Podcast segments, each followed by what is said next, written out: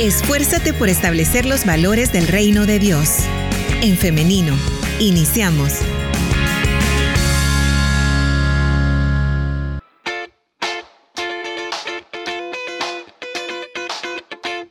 Ya estamos en vivo a través del femenino SV, por eso le doy la bienvenida a usted que recién se conecta a través de esta plataforma.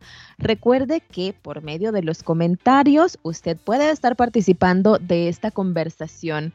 Son muy importantes, es muy importante para nosotros leerle porque es lo que enriquece nuestras conversaciones. Y ya tenemos listo a nuestro invitado para esta mañana, el pastor Jonathan Medrano. Por ahí usted puede estarlo viendo también en la transmisión, así que le damos la bienvenida, Pastor, ¿cómo está?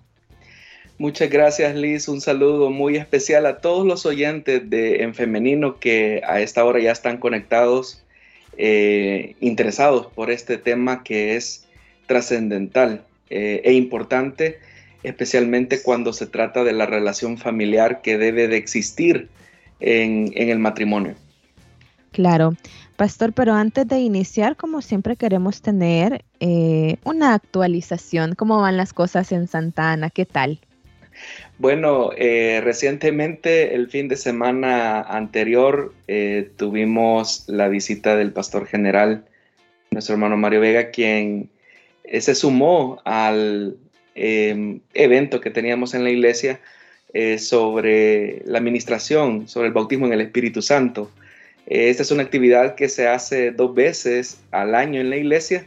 Eh, una, y se compone de dos, de dos partes. Una es la enseñanza, la instrucción acerca del bautismo en el Espíritu Santo y la otra parte es la administración propiamente dicha. Eh, tuvimos el privilegio el día viernes de contar con la visita del hermano Mario, quien fue el que aportó a la enseñanza que ya se había dado anteriormente y también la administración y en realidad fue un momento bastante especial en la presencia del Señor y eso pues nos ha ayudado bastante. Y el día sábado tuvimos una jornada intensa con nuestros hermanos y amigos de Visión Mundial, específicamente con el liderazgo de la juventud, abordando un tema acerca de la mentoría que se desarrolla eh, hacia adolescentes y jóvenes. Así que ha sido un fin de semana bastante intenso, pero muy bendecido y gratificante, por supuesto, haciendo la, la obra de Dios. Amén, puedo imaginarlo. Bueno, de hecho, eh, era una pregunta un poco con trampa, pero porque el día viernes eh, estuve en, en Iglesia Elim Santana ahí disfrutando de este momento tan especial que se vivió junto con el pastor general Mario Vega en esta administración, así que también, pero lo demás sí era nuevo, así que muy bien. Gracias, pastor, por, por comentarnos acerca del trabajo que se hace también en eh, Elim Santana. Bien, ahora pasamos a nuestro tema y es que hoy conversaremos acerca de los tipos de violencia dentro del matrimonio o eh, yo no, no quería eh, encasillarlo como violencia doméstica porque siento que es un tema que ya mucho se ha hablado, a veces puede parecer hasta trillado, entonces por eso eh, quise respetar también em, el tema de de nuestra audiencia que decía tipos de violencia dentro del matrimonio. Y es que cuando se habla de violencia, algunas personas pues, pueden pensar en golpes o en acciones violentas de un esposo contra la esposa o viceversa, ¿no? También hay que decirlo. Sin embargo, la violencia física, los golpes, las heridas, son solamente una parte de lo que es verdaderamente la violencia dentro de un matrimonio. Sin embargo, y acá de nuevo hay otros tipos de violencia que están tan naturalizados que ni siquiera los reconocemos como tal. Y es por ello que hoy estoy eh, muy emocionada de que hablemos de este tema porque primeramente Dios podamos ayudar a muchas personas que se encuentran en esta situación. Así que, pastor, ya de lleno al tema entonces, los tipos de violencia que pueden existir dentro de un matrimonio, independientemente si este es cristiano. Bueno, para comenzar es interesante, Liz, decir que según la organización em, de Naciones Unidas, eh, estima que más de un 30% de las mujeres ha sufrido algún tipo de violencia en el matrimonio o con su cónyuge o con su pareja. y dentro de esa violencia se tipifica naturalmente la que es más visible, la que es más detectable, que es la violencia física.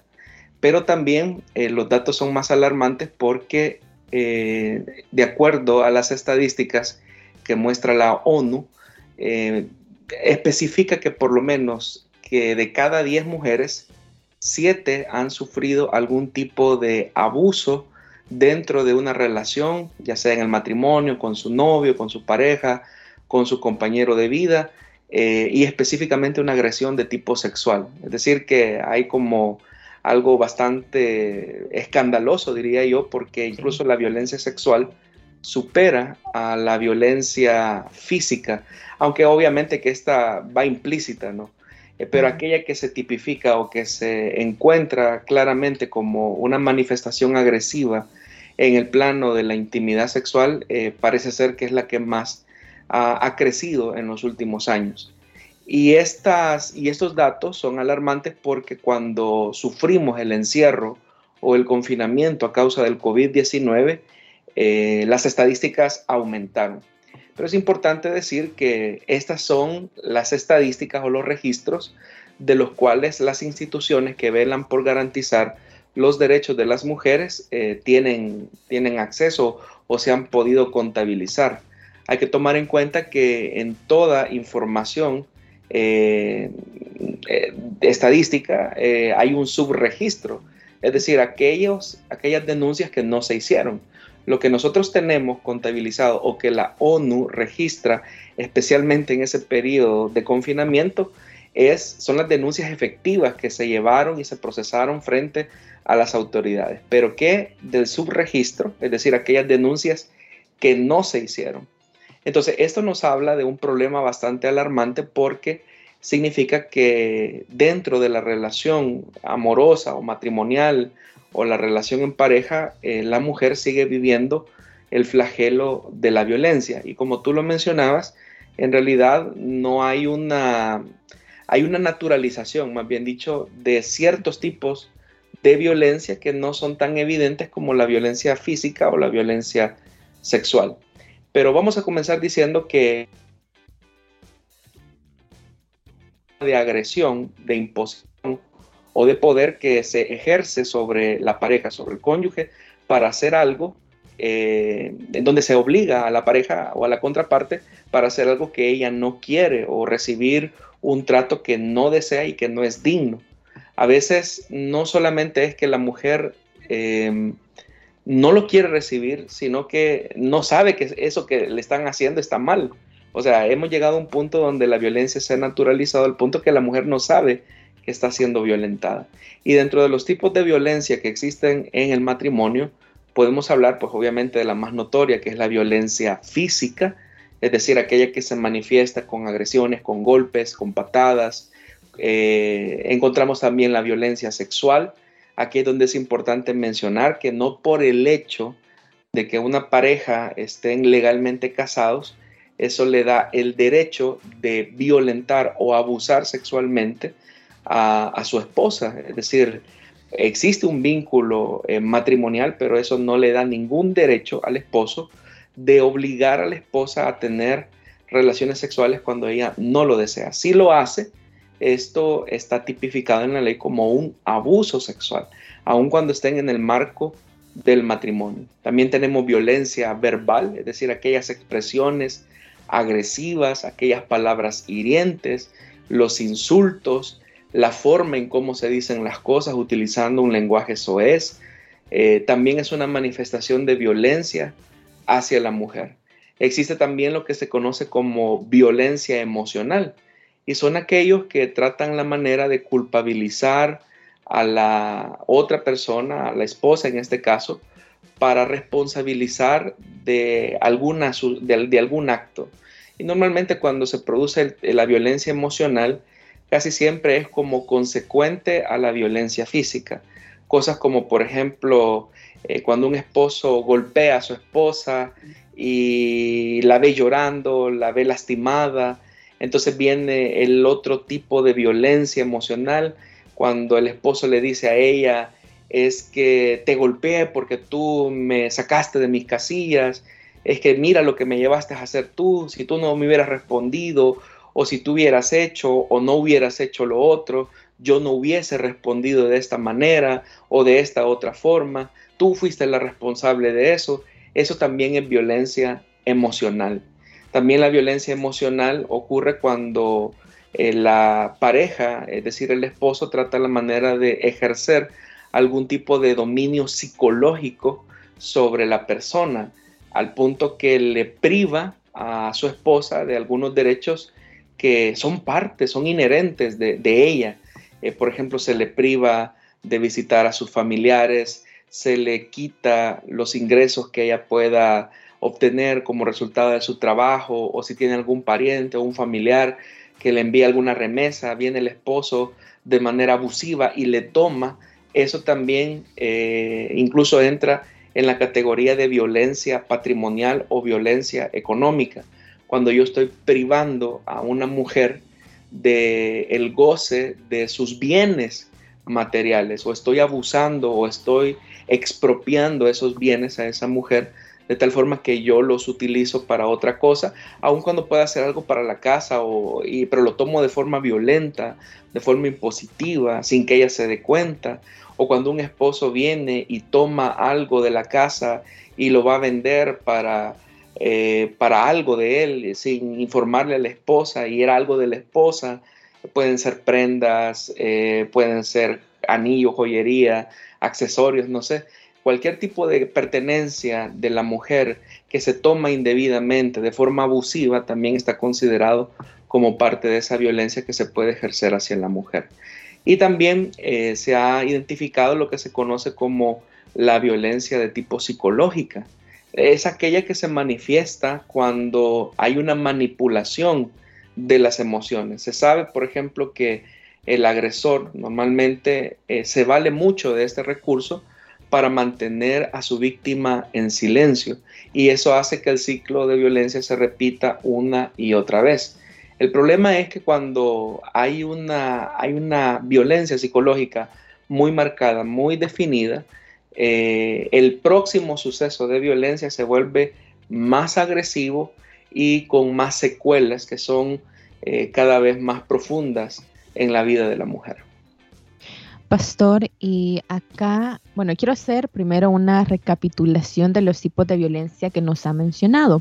La violencia física, que es la, más obvia, ¿no? La, la, que vemos con golpes, con moretes, eh, con empujones, pero también tenemos la violencia sexual, la violencia verbal, emocional, la violencia patrimonial o económica y la violencia psicológica. Y yo me quiero detener, pastor, en la violencia sexual, porque lamentablemente es una de las que más se naturaliza por el hecho y sobre todo en, matrimonios cristianos. Le comento esto por la experiencia que, que se ha tenido ya trabajando con mujeres durante algún tiempo, en donde uno de los comentarios más recurrentes es yo no me puedo negar a mi esposo porque es mi deber como esposa no negarme a él, refiriéndose a mantener relaciones sexuales, aunque ella así no lo desee. Entonces, pastor, ¿cómo podemos revisitar esta enseñanza bíblica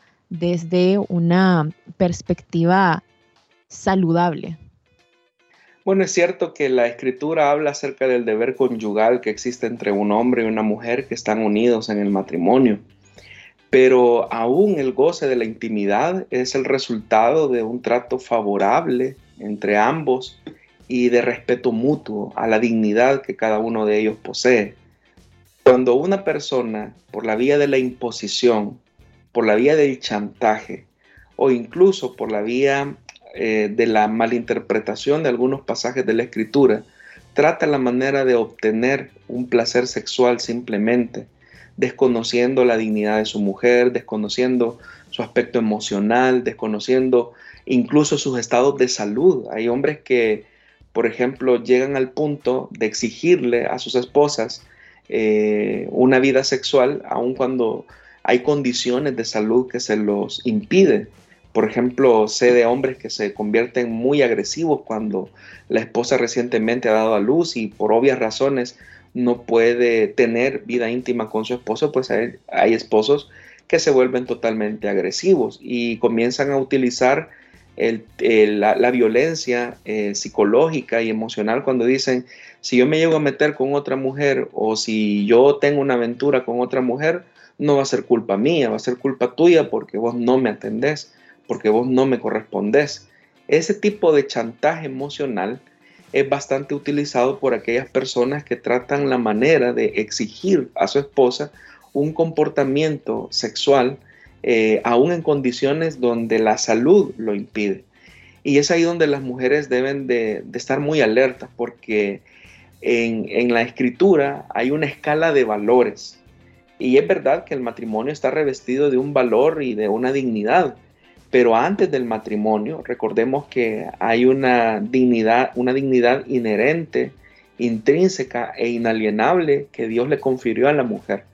Entonces, nadie está eh, en la obligación de satisfacer los deseos sexuales de la contraparte, es decir, del esposo, cuando hay condiciones pues que evidentemente lo impiden, como acabo de mencionar, condiciones de salud, condiciones emocionales, a veces situaciones eh, muy íntimas de, la mujer, es decir, conflictos o traumas no superados. Eh, muchas veces, si, las estadísticas son así como las muestra eh, este tipo de organizaciones como la ONU, donde señala un alto nivel de porcentaje de mujeres abusadas o violentadas, significa que muchas de las esposas en los hogares han sufrido algún tipo de abuso sexual y seguramente no se sienten cómodas con este tipo de tema porque no se ha superado. Entonces, qué bendición sería que el esposo ayudara a su esposa a superar el problema, dándole un trato digno, un trato que honre eh, a la mujer en todo lo que ella es. Entonces, eh, hay que tener un, un sumo cuidado con eso, porque parte de la manipulación que muchas veces hace el agresor hacia su víctima es, vos sos mi mujer y me perteneces y vas a hacer lo que yo quiero, cuando yo quiero, a la hora que yo quiera. Y eso obviamente es contrario y opuesto a la palabra de Dios, porque Dios ha dotado a la mujer de una dignidad única, de ser creada a imagen y semejanza de Dios. Claro. Pastor, ahora, ¿qué ocurre cuando estos, algún tipo de, estas violencias que nos ha comentado cuando se ignora.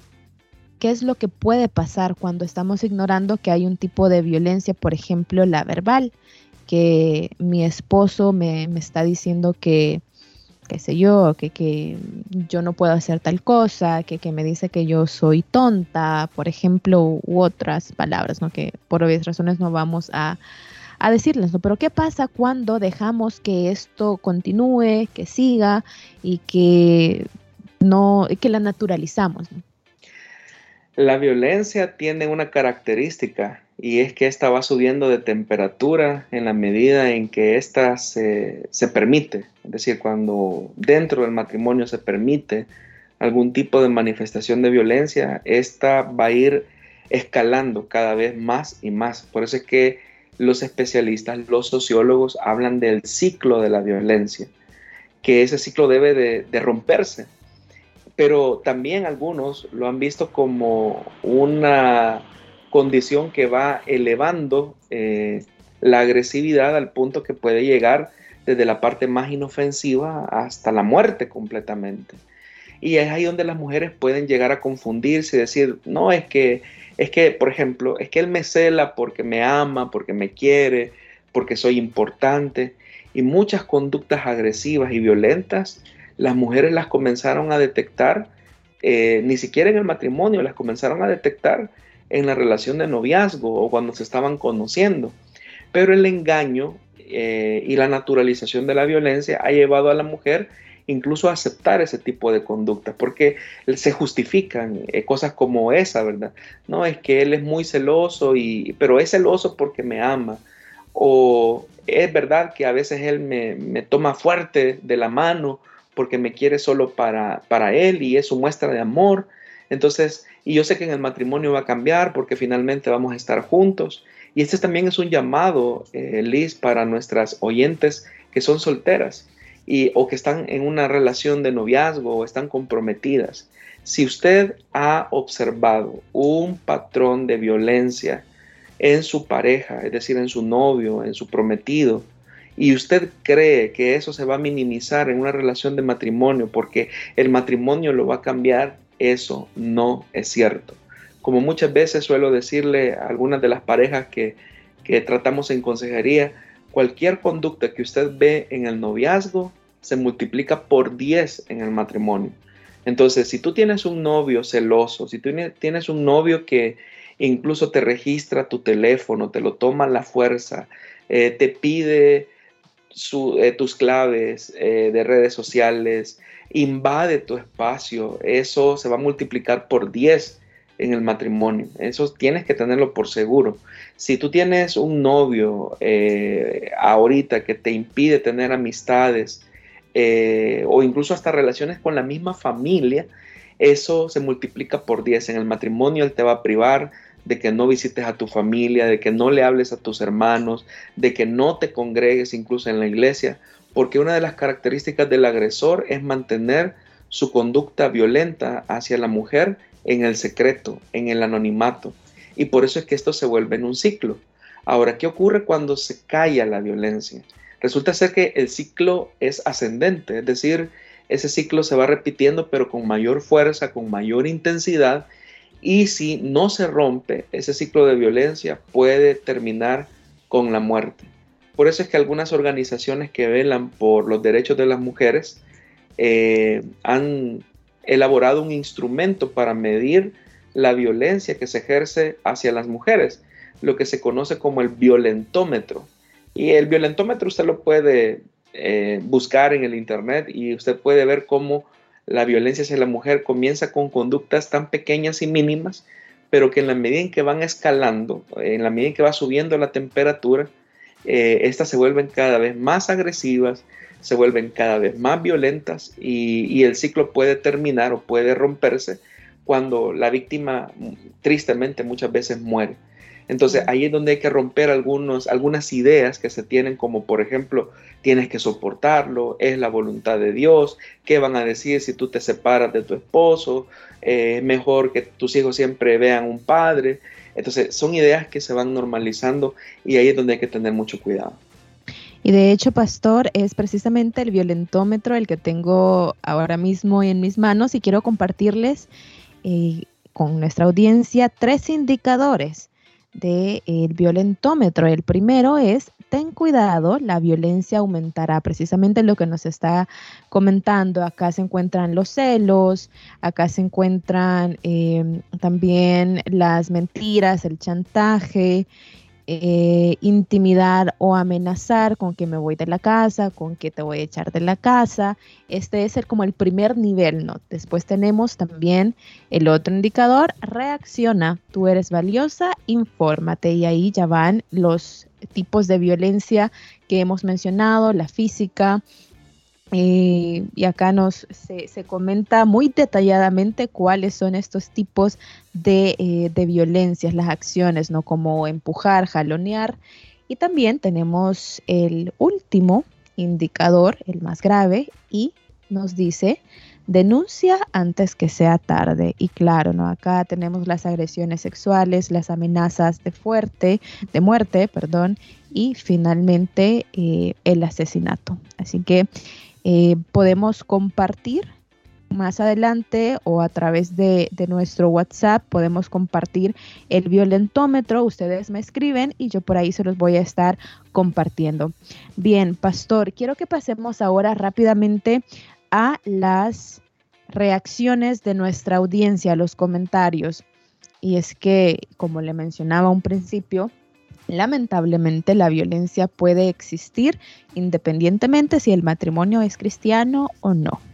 Y tenemos por acá estos comentarios, nos dicen, Dios les bendiga, mi esposo no me pega, pero me dice palabras feas que me hacen sentir mal y cuando se enoja dice que yo tengo la culpa y también ya me ha dicho que le da pena tomarse fotos y subirlas a las redes y que no me besa ni me toma de la mano en público porque le da vergüenza.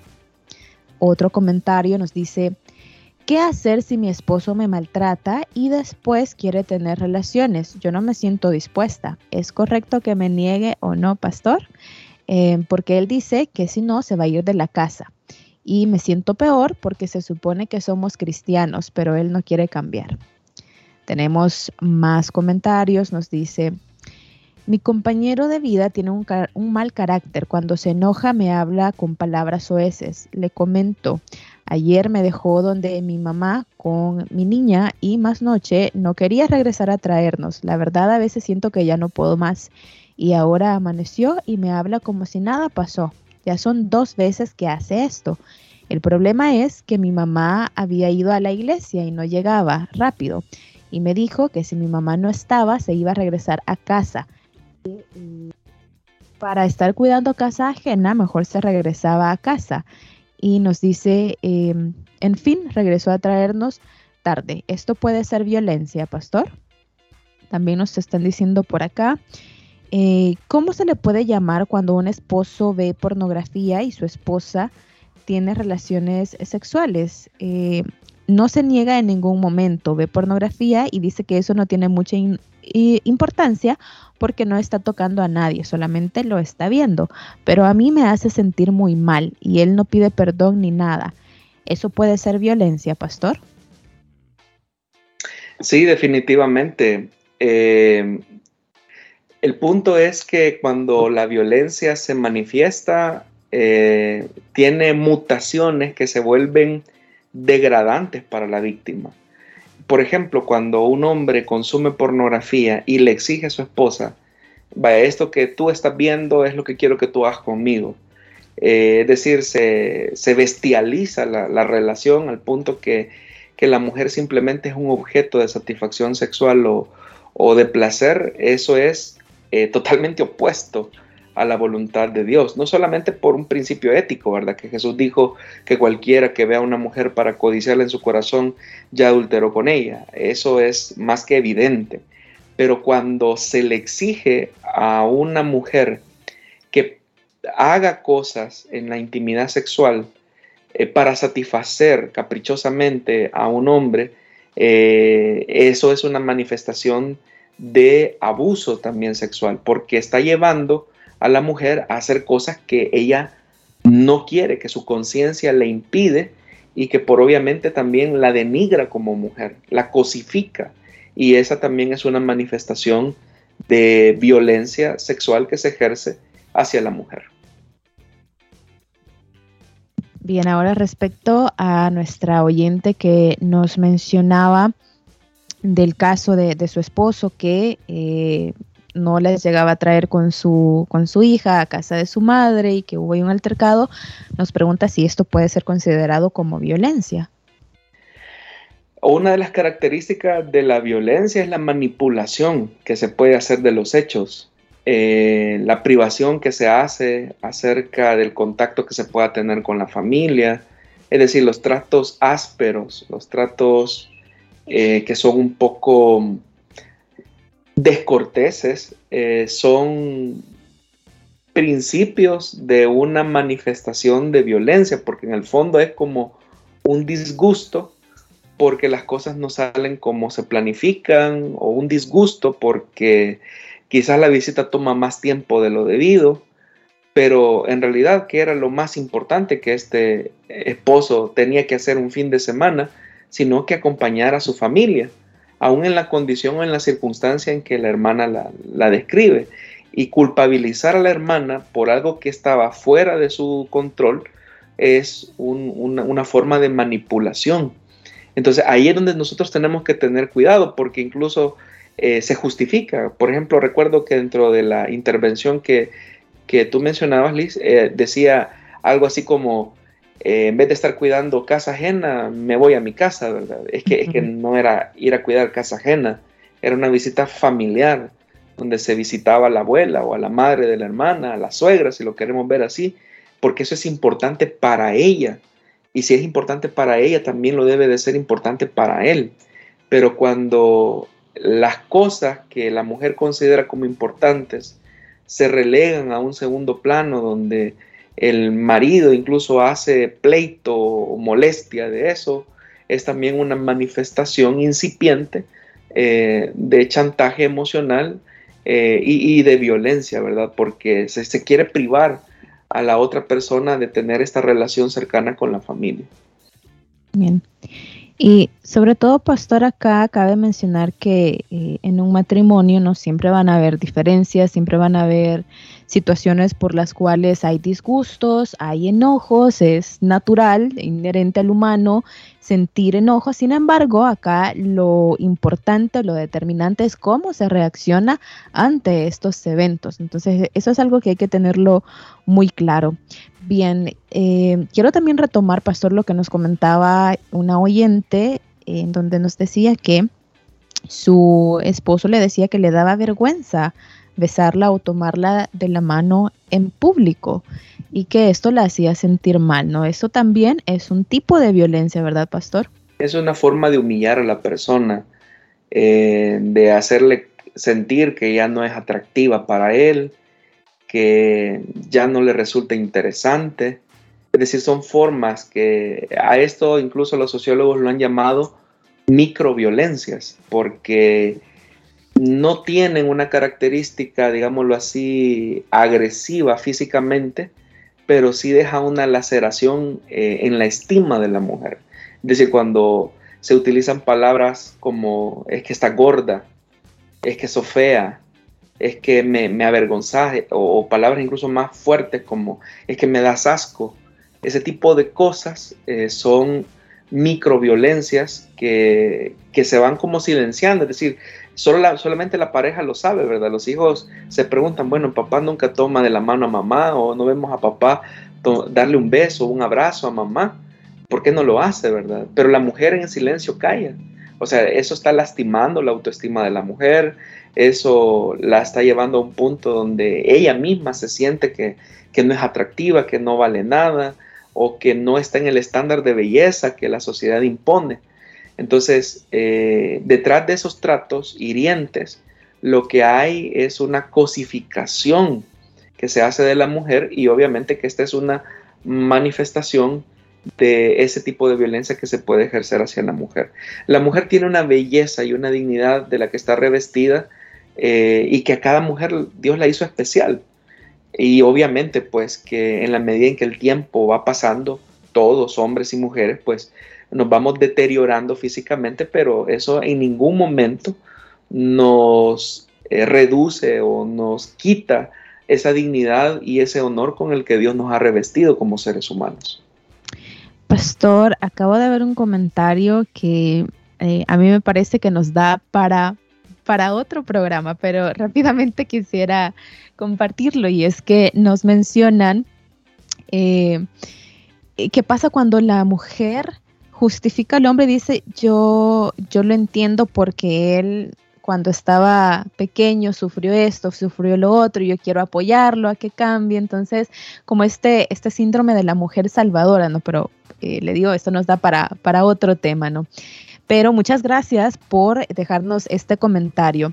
Ahora, pastor, quisiera cerrar con esta pregunta y es que, ¿qué acciones debe tomar la iglesia en este, en este tema, en este sentido, porque lamentablemente la mayoría de mensajes que hemos recibido es de matrimonios que son creyentes, que son cristianos. Por eso a mí me parece que es sumamente importante esta pregunta, ¿qué debe hacer la iglesia? Bueno, hay varias cosas que se pueden hacer. En primer lugar, yo he creído que el cristianismo auténtico, verdadero, es promotor y defensor de los derechos humanos. Eh, sé que muchos eh, progresistas pueden pensar que el cristianismo es antagónico a, los derechos, pero yo eh, creo, por lo que la misma escritura nos da testimonio, el cristianismo, la fe auténtica, es promotora y defensora de los derechos.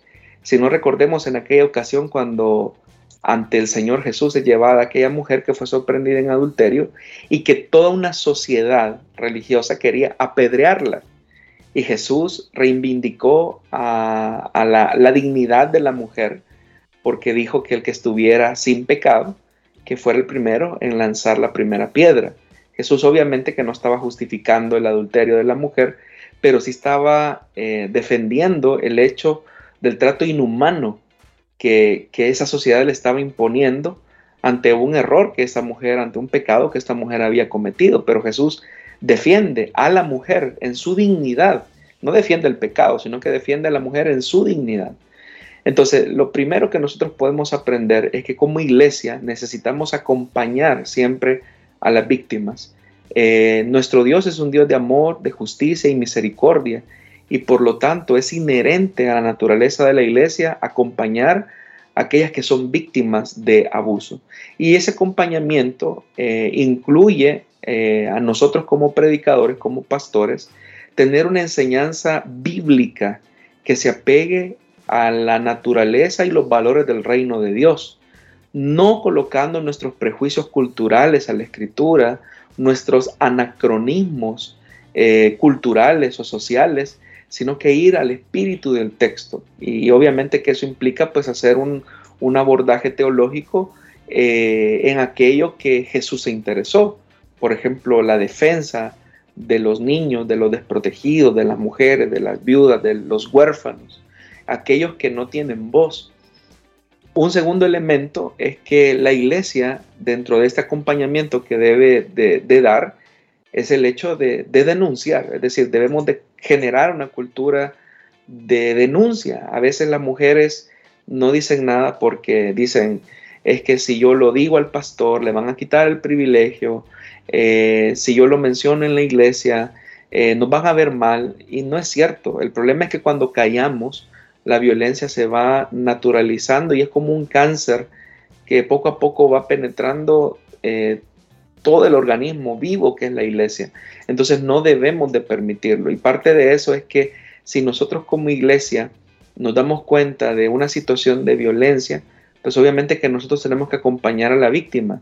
Ya en ocasiones nos ha tocado a nosotros, por ejemplo, acá en la iglesia, tener que acompañar a mujeres que han sido víctimas de violencia, de cualquier eh, violencia física, violencia sexual, tener que acompañarlas a ellas. Eh, ante las autoridades para que interpongan una denuncia.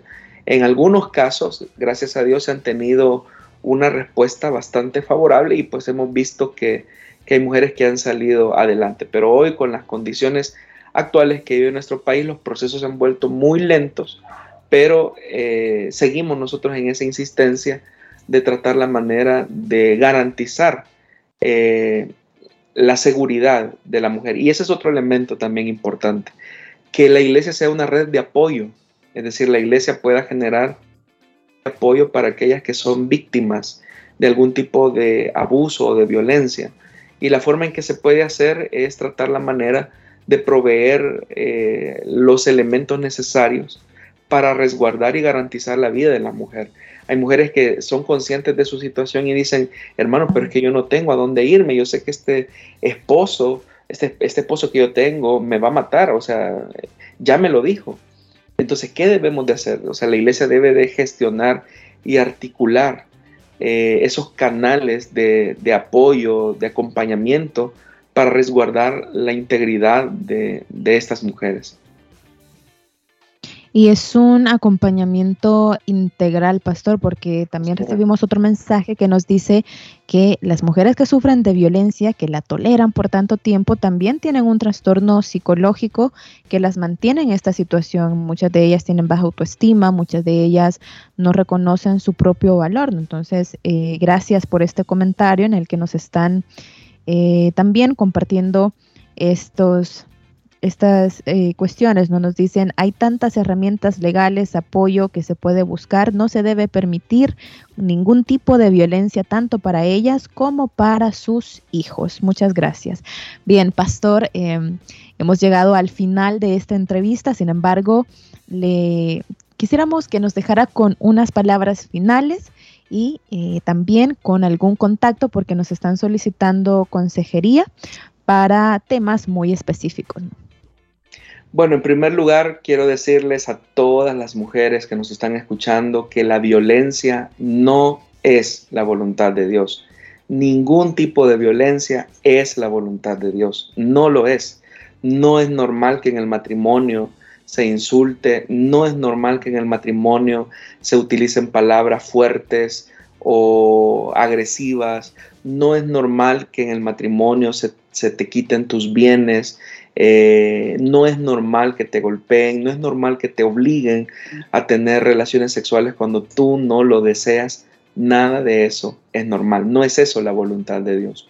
Los matrimonios saludables, no perfectos, porque todos los matrimonios tenemos conflictos y luchas, resolvemos nuestras diferencias a través de la comunicación, resolvemos nuestras diferencias a través eh, de una comunicación saludable, del entendimiento y del respeto. Es decir, esta comunicación se da en un marco de respeto, no de imposición.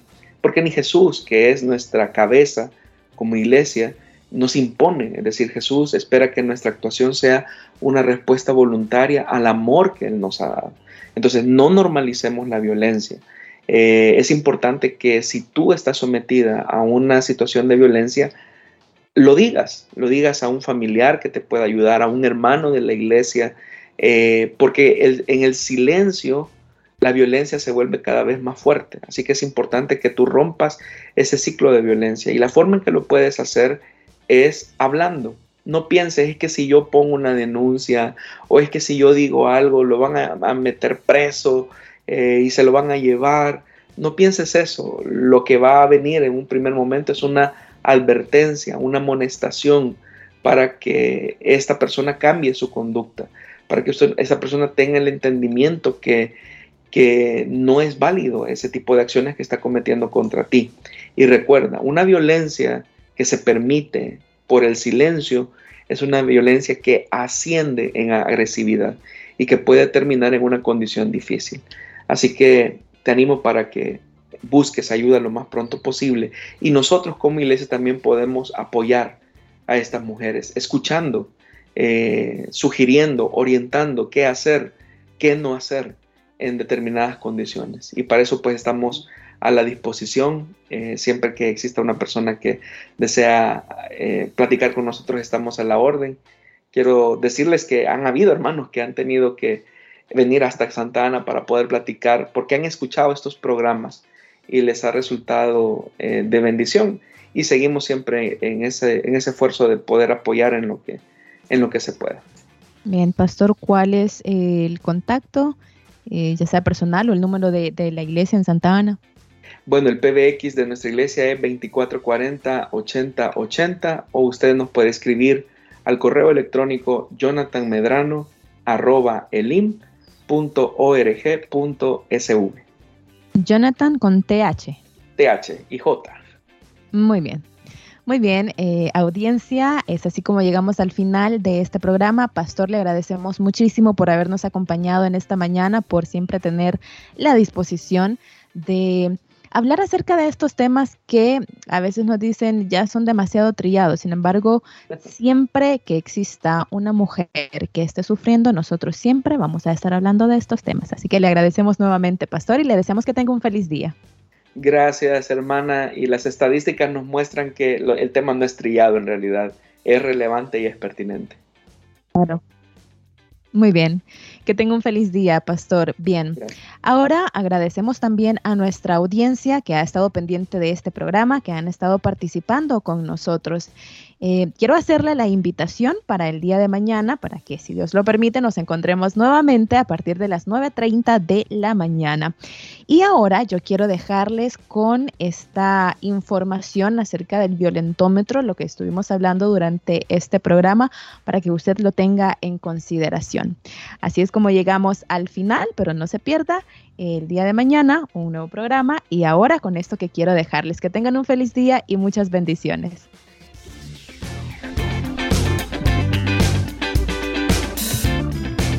Pero, ¿hasta dónde aguantas? No sé dónde he dejado el documento de identidad. No lo encuentro y tampoco el carnet de la empresa. Esto no es normal. Según el violentómetro, debes considerar alejarte. La igualdad beneficia a la sociedad y la iglesia es una comunidad de apoyo a la sociedad.